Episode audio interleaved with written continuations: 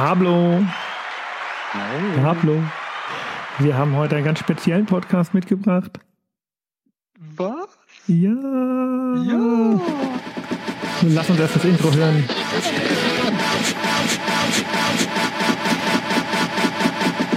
DocNet, der Podcast, der Leben kann. Pablo Hagemeyer und Falk Stierkat.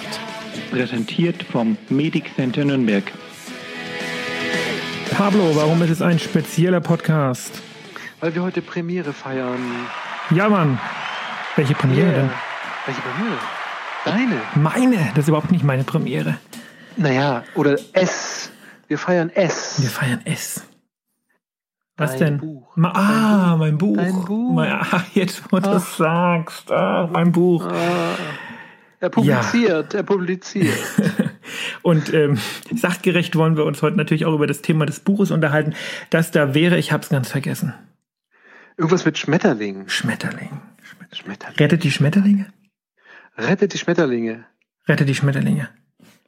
Die, Bam. die Schildkröte sagen wir auch gerne unter Fachkreisen. Jawohl. Über die Schilddrüse. Jawohl, Ja. Ich habe ein Buch über die Schilddrüse geschrieben. so ist es. Und nicht Bleibt nur gesund. schlecht. Und, und fertig. Ist das der Werbeblock gewesen, ja?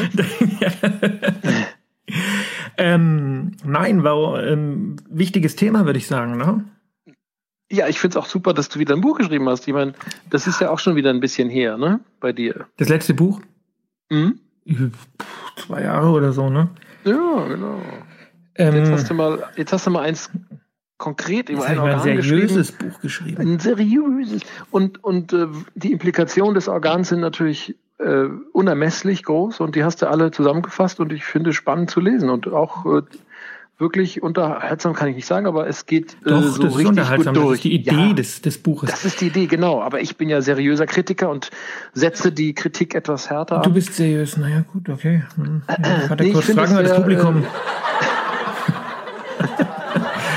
Äh, ich finde es, äh, wie sagt man immer, äh, äh, kurzweilig geschrieben. Kurzweilig geschrieben. Am Ja. 2. September kommt's raus, heißt der Schmetterlingseffekt und tatsächlich ähm, war der Gedanke dahinter, ähm, als ich mit den lieben Menschen vom Gräfe und Unzer Verlag GU zusammensaß, man sollte mal was über die Schilddrüse schreiben, was faktenbasiert ist. Wir haben so viele, ja, heile deine Schilddrüse, ähm, fliege mit dem Schmetterling zum Mars und zurück und das ist alles, äh, das ist alles so, so Pseudo-Zeug, wo man So nicht halt, deins. ja, naja, vor allen Dingen zum Teil auch einfach mit, mit, mit gefährlichen Falschaussagen Ja, zu ja. völlig unbewiesenen Sachen. Ich sage immer, diese Menschen, die das schreiben, das sind die Trumps der Medizin. Ja. Wow. Und es gibt da wirklich, es gibt da wirklich mein absolutes Lieblingsthema Selen. Ja. Mhm. Was aus diesem Element, ich habe es im Buch beschrieben, was aus diesem Element alles schon gemacht wurde, als ich in der ähm, auf der Intensivstation gearbeitet habe, war Mhm. Selen die große Waffe gegen die Sepsis, gegen die Blutvergiftung, ge gegen die Blutvergiftung. Mhm. Ja. Und jetzt ist man hergegangen und hat gesagt, Selen hilft der Schilddrüse. Ja, dann hat man geguckt in Studien, stimmt's überhaupt? Hilft's der Schilddrüse? Und, Und- man hat und rausgefunden, warte, ganz kurz. Nein, es hilft nicht.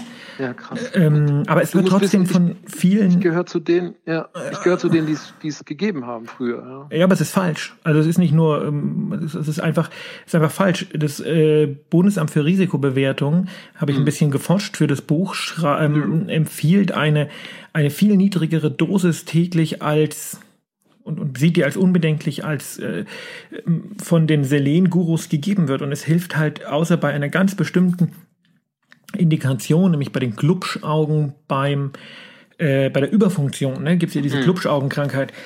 Ja, Da hilft es, ansonsten hilft es überhaupt nicht. Und ja, krass. die Kassen haben das erkannt, ja. Man muss sich überlegen, die Kassen zahlen Homöopathie, das ist ja schon irrsinnig genug, aber ähm, sie zahlen kein Selen. Da weißt du, wie unwichtig das ist und wie wenig das Ja. bringt.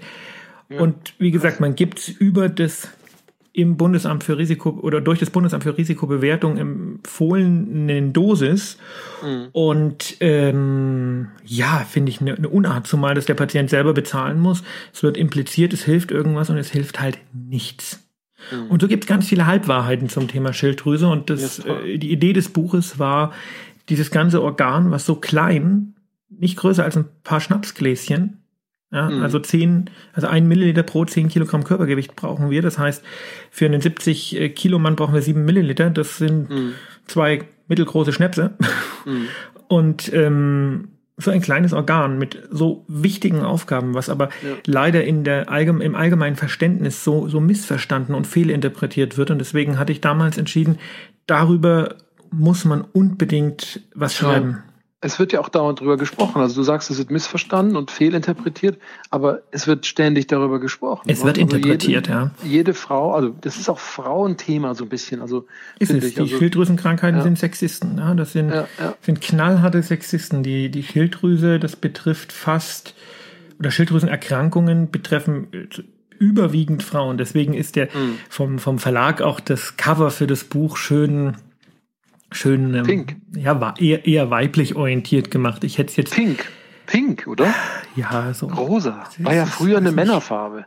Ja, ich, witzig, ich ne? als, ich als Farbhistoriker, weißt du was? Ich weiß das auch. Äh, das Pink, äh, und das kommt, das kommt so ein bisschen von diesen Rot, von diesen kräftigen Rotfarben, von diesen, äh, die, die früher waren, das- war das die Farbe der, des, der Pap, der Päpste, ne, und der, der Herrscher, dieses. Ja, das stand auch irgendwann jetzt mal letztens bei Facebook irgendwie drüber, das Pink. ja, hab ja da das habe ich ja her. Ich bin ja? Farbhistoriker, weil ich in Facebook bin. Also, ah, okay. Ähm, Ähm, ja, Thema Schilddrüse. Was ist das eigentlich, Pablo? Was ist die Schilddrüse? Die Schilddrüse ist eine Drüse, wie der Name schon sagt. Was ist denn Also eine ein- Drüse? Fangen wir doch mal da an, weil das ist echt ein- wichtig. Genau, ein exo- oder endokrines Organ, also ein Die Schilddrüse ist was? Ein exokrines oder ein Endo- endokrin? Ja. endokrines Organ, genau. Weil es etwas abgibt in den Körper hinein, ähm, in den, ja, in die, im Grunde genommen in die Blutbahn. Ne? Genau. Gibt es kleine Moleküle ab, die dann irgendwo wirken am Ziel. Das ist ja das Und Irre, dort- ne? Das ist doch völlig verrückt. Und Also sogenannte Hormone. Es sind Hormone. Hat man vielleicht schon mal Hormone. gehört? Hormon. Ja. Und äh, ja, die machen dann was am Stoffwechsel und ähm, an allem Möglichen, an den Haaren, an was auch immer. Oder? Ja, das finde ich ja das. Verrückte an der, an, an Ja. der Schilddrüse. Das sind an wirklich winzige Partikel, die im Blut in einer Konzentration vorliegen, vorliegen, dass wir nicht in Milligramm rechnen, wie man jetzt, wie man normalerweise ähm, Schnaps messen. normal, nein, ja, nein, wie man normalerweise ähm, Medikamente misst, also Milligramm ein Mhm. Tausendstel eines Gramms, sondern im Mikrogrammbereich. Das heißt, die sind so, also Mikrogramm pro Deziliter, die sind so unglaublich niedrig in ihrer Konzentration und haben einen so unglaublich großen Effekt auf das Leben. Ja, wenn die äh, im Gleichgewicht sind, geht es dem Menschen, gesetzt den Fall, er ist sonst gesund, gut. Und wenn zu viele da sind, kannst du daran sterben, weil die deinen Stoffwechsel einfach kurz schließen. Und wenn zu wenige davon da sind, geht's dir richtig beschissen, weil du das Gefühl hast, du hast überhaupt keine Energie mehr. Hast, äh, bist libidolos, wirst ähm, Ja. tendenziell eher ähm, dicker, die Haare fallen aus, die Nägel werden brüchig. Es ist ein Trauerspiel. Und das hat man früher ja nicht erkannt. Ja, Mhm. als man vor 100, 200 Jahren, als das Thema, ich meine, der, äh, der Herr Hashimoto, das ist ein Arzt, der diese Hashimoto-Krankheit beschrieben hat. Und das war ja in der ersten Hälfte des letzten Jahrhunderts. Und vor 100, Ja. 150 Jahren wusste man noch nichts über die Wirkungsweise der Schilddrüse. Und ähm, dementsprechend sind viele Erkrankungen auch als psychiatrisch, Depression, Schwachsinn und so weiter und so fort. Kreti Kretinismus, Genau. oder? Der Kretin. Du Du Kretin. Cretin, das du- kommt, du Cretin, dieses Schimpfwort kommt von der Schilddrüse, weil der Kretinismus eine also angeborene Unterfunktion ist und ähm, das sind dann die Schwachsinnigen gewesen und Ja. da haben Das also macht so auch wirklich dumm, ne? Das muss man. Ja ja. Das macht wirklich eine geistige Behinderung, wenn die Schilddrüse nicht funktioniert. naja äh, wenn wenn sie wenn sie angeboren nicht funktioniert Früh- ne? früh Äh, nicht in, in funktioniert, der Entwicklung des des Hirns da ist das nicht gut.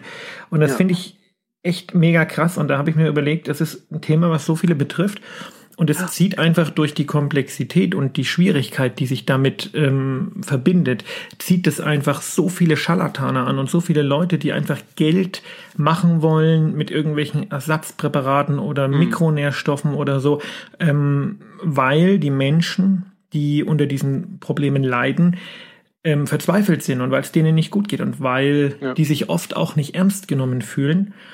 Und, ähm, ja, und weil es auch so komplex ist. Ich glaube, ne, genau, die Menschen wollen Fragen, immer auf komplexe Fragen einfache, einfache Antworten, Antworten, ob das genau. in der genau. Politik ist oder in der Medizin. Und ich habe ja. mir vorgenommen mit meinem Buch, dieses wirklich komplexe Thema unterhaltsam und gleichzeitig halbwegs verständlich und einfach zu erklären. Ich denke, das ist mir gar nicht so schlecht gelungen. Also hat Spaß gemacht beim Schreiben und die Menschen, die es bis jetzt gelesen haben, fanden das nicht so schlecht. Und natürlich gibt es ganz viele Tipps. Was kann ich machen? Wann sollte ich zum Arzt gehen? Wie sollte ich äh, eine vernünftige und vor allen Dingen, und das ist das Wichtige, leitlinienorientierte Therapie über mich ergehen lassen? Ja. Denn es gibt ganz gute Leitlinien von den Fachgesellschaften für die Schilddrüse. Die werden aber leider viel zu selten beachtet. Ja. Und Leitlinien müssen wir vielleicht schade. erzählen, ist, ist sozusagen das, die aufgeschriebene äh, vernünftige Art und Weise damit umzugehen. Und eigentlich sollten sich Ärzte daran halten, können aber ein bisschen davon abweichen. Es geht um den ähm, Stand des meinen, Wissens. Ne? Der, ja, eine Leitlinie gibt praktisch den den ähm, aktuellen Stand des Wissens, der aus Studien resultiert, genau. äh, baut diese Leitlinie in Handlungsempfehlungen für die Praxis um. Und das ist nichts anderes als ähm, rationale und evidenzbasierte Medizin. Ja, und da mhm. muss man nicht unbedingt, wenn man sich orientieren will als Arzt oder auch als Laie, in irgendwelche Spezialstudien einsteigen und recherchieren wie bekloppt. Genau. Sondern wenn es Leit, gibt es ja nicht bei jedem in jedem Fall eine Leitlinie, aber wenn es irgendwo eine gibt, dann macht es Sinn, sich die mal durchzulesen. Was ich beim ähm, Recherchieren für mein Buch auch relativ spannend fand und was ich auch selber oft erlebt habe oder immer noch erlebe, ist, ich weiß nicht, ob du das ähm, selber schon erlebt hast oder ob du es überhaupt glauben kannst. Ich bin ja älter, ich habe es sicher erlebt. Äh, naja, du bist aber Psychiater. Ach so. Ähm, mir fallen oder mir, mir fallen doch immer wieder Patienten in die Hände, die Schilddrüsenhormone nehmen und gar keine bräuchten. Hm. Und Hab das finde ich, so, das ja. finde ich so ein bisschen, also natürlich muss man. Auch bei Menschen, die, denen es unklar schlecht geht, muss man immer, an die Schilddrüse denken. Und das wird mhm. vielleicht manchmal übersehen, aber die Menschen sind schon sehr sensibilisiert jetzt auf das Thema. Ja. Aber andersrum, ja, ist die Sensibilisierung gar nicht so groß und ähm, es ist so, dass viele Menschen im, in der Pubertät Schilddrüsenhormone verschrieben bekommen haben. Und hm. jetzt gehen wir ein bisschen tiefer in das Thema rein, aber das ist hm. ein, mir ein riesiges Anliegen, weil da jeder, der Schilddrüsenhormone nimmt, für sich auch mal kontrollieren sollte, weiß ich denn, warum ich sie nehme? Und ich treffe die Patienten und ich sage, warum nehmen sie Schilddrüsenhormone? Und die sagen, naja, weil ich eine Unterfunktion habe. Und dann mhm. ähm, wäre ich schon misstrauisch, denn die Unterfunktion per se ist eigentlich nur eine, eine, eine sehr schwierige Beschreibung der, wie es, wie man schon sagt, Funktionslage. Aber das ist noch keine Erklärung. Mhm. Ähm, sprich, die meisten oder die allerhäufigsten Unterfunktionen werden ausgelöst durch eine Krankheit, die Hashimoto heißt. Das ist eine autoimmune Funktionsstörung der Schilddrüse. Das bedeutet, der Körper erkennt das Schilddrüsengewebe als fremd und zerstört es. Obwohl er das eigentlich gar nicht sollte. Das ist so wie Rheuma oder wie Lupus, was auch viele kennen. Und ähm, diese Menschen, diese Patienten, die das haben, brauchen eine Schilddrüsenhormonbehandlung. Ja. Punkt. Und da gibt es auch noch keine Therapie gegen diese Hashimoto. Ne? Nein, es gibt aber gibt, nein, aber ich würde es tatsächlich, wenn es gut eingestellt und behandelt ist, so wie viele meiner Patienten mir sagen, die sehen das nicht als Krankheit, ne? Mhm. Ähm, sehen es auch nicht als Einschränkung im Leben. Die nehmen täglich eine Tablette, müssen ab und zu mal die Schilddrüsenwerte bestimmen lassen und denen geht's gut. Und das ist also, mhm. ähm, da ist Medizin wirklich gut. Mhm. Aber ja, wir hatten, ja, ja. darf ich eine, achso, achso. Ich habe eine Anekdote aus der Grenz, aus der Grenzerfahrung oder mit der Medizin, aus der Psychiatrie. Äh, mit darfst, Hashimoto. Darfst du dir die Anekdote nach hinten äh, oder darf Mach ich, ich, ich mir hinten rein? unglaublich gerne diesen mm, diesen Gedanken zu Ende bringen möchte. Jetzt ist es so, dass die Schilddrüsenfunktion ähm, zum einen daran gemessen wird, wie es dem Patienten geht, und zum anderen am ja. sogenannten TSH-Wert. Das ist ein Wert oder ein Hormon, das wird vom Hirn ausgeschüttet, um der Schilddrüse zu sagen, produziere Hormone. Und wenn dieser Wert zu hoch ist, dann denkt der Körper, wir haben zu wenig Hormone. Das bedeutet, wenn der hoch ist, liegt eine Unterfunktion vor. Mhm. Und wenn der zu niedrig ist, zum Teil gar nicht mehr messbar im Blut, dann denkt der Körper, wir haben zu viel Hormone und es liegt eine Überfunktion vor. Das ist ein bisschen genau. kompliziert, weil wenn hoch, dann zu wenig Schilddrüsenhormone und wenn niedrig, dann zu viele Schilddrüsenhormone.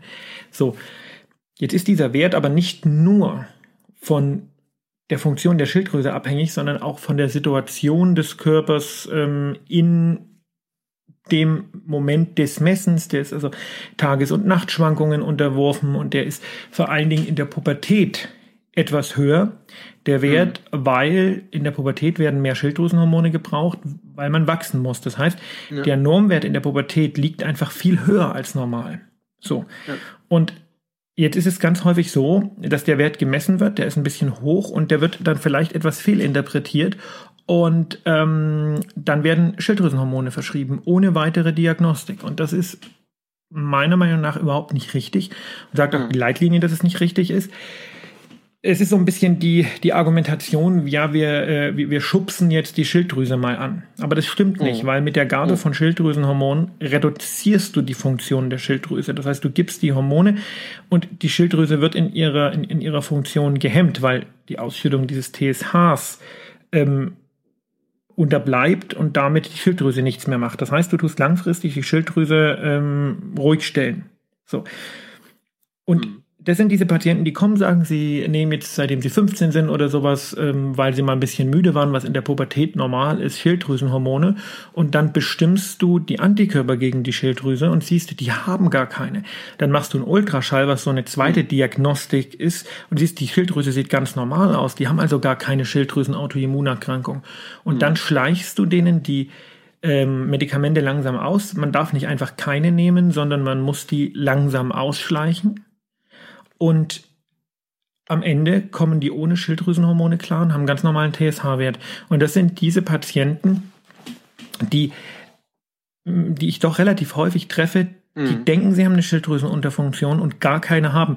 Und das ist eigentlich das Schockierendste, was mir im Laufe der Recherche für mein Buch aufgefallen ist. Nicht, dass der Hashimoto bei zu wenigen Menschen erkannt wird, weil die Sensibilisierung ist schon sehr stark da, sondern mhm. dass es tatsächlich eine Menge an Patienten gibt, die Hormone nehmen, die sie gar nicht brauchen. Und das mhm. finde ich echt krass. Darüber redet sonst niemand. Das finde ich, finde ich einfach. Wie findest du das? Krass. Ja, ich finde das auch krass. Wie viel, wie ist denn da, also konntest du einen Anteil äh, beschreiben? Also gibt es nur in meinem Patientengut und in meinem Patientengut mhm liegt, äh, es kommen ja jetzt sehr viele Patienten zu mir, weil sie wissen, dass ich mich mit der Schilddrüse beschäftige.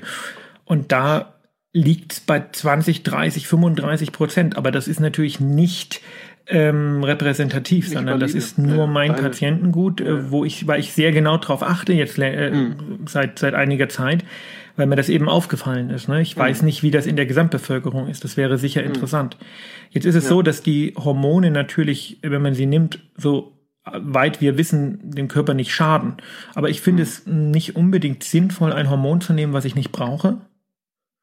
Und dann ein Organ praktisch ruhig oder auszuschalten, was eigentlich funktionieren sollte mhm. und was von selber natürlich viel besser mit den verschiedenen Ansprüchen des Körpers klarkommen kann, ja. als wenn ich es von außen zuführe und immer mal wieder diesen Wert messe.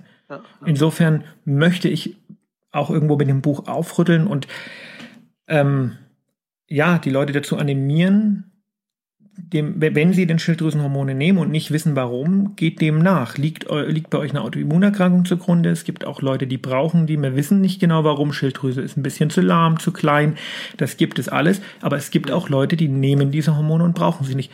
Und da möchte ich motivieren, nachschauen lassen und auch nicht selbst äh, experimentieren. Nie also selber absetzen, das kann ja. lebensgefährlich sein. Niemals ja. Hormone ja. selber absetzen, immer mit einem Arzt Rücksprache halten, der sich damit genau. auskennt. Immer, und ganz wichtig. Das Thema wichtig. des Ausschleichens ist auch ganz wichtig. Ne? Also ja, genau, aber nicht, nie nicht selber machen. Nie selber machen.